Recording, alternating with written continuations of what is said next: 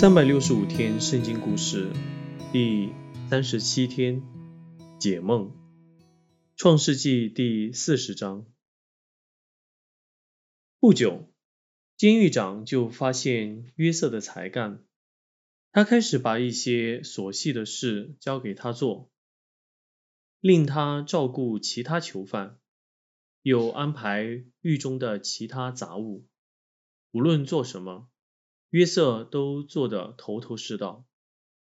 一天，有两个显要的囚犯来到狱中，一个是王的九正，另一个是他的善长。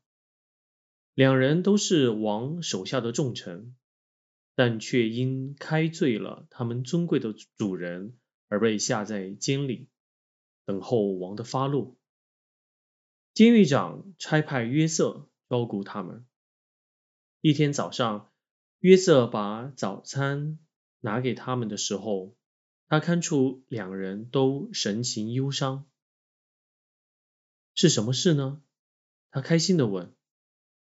我们两人昨晚各做了个梦，他们告诉他，我们却不明白梦的意思，像所有埃及人一样。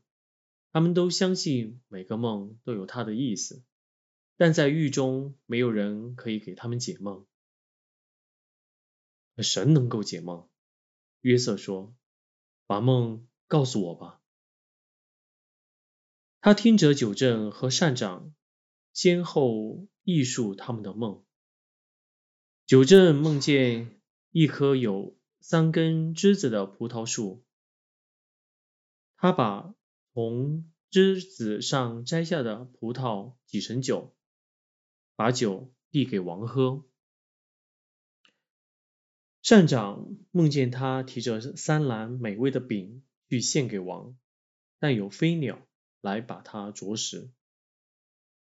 神帮助约瑟明白这两个梦的意思。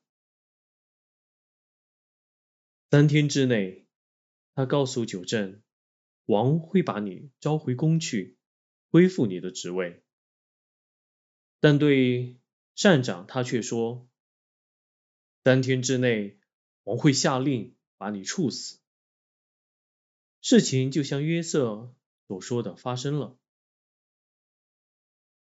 三天之后是王生辰的日子，他下令处死善长，却召回九正复职。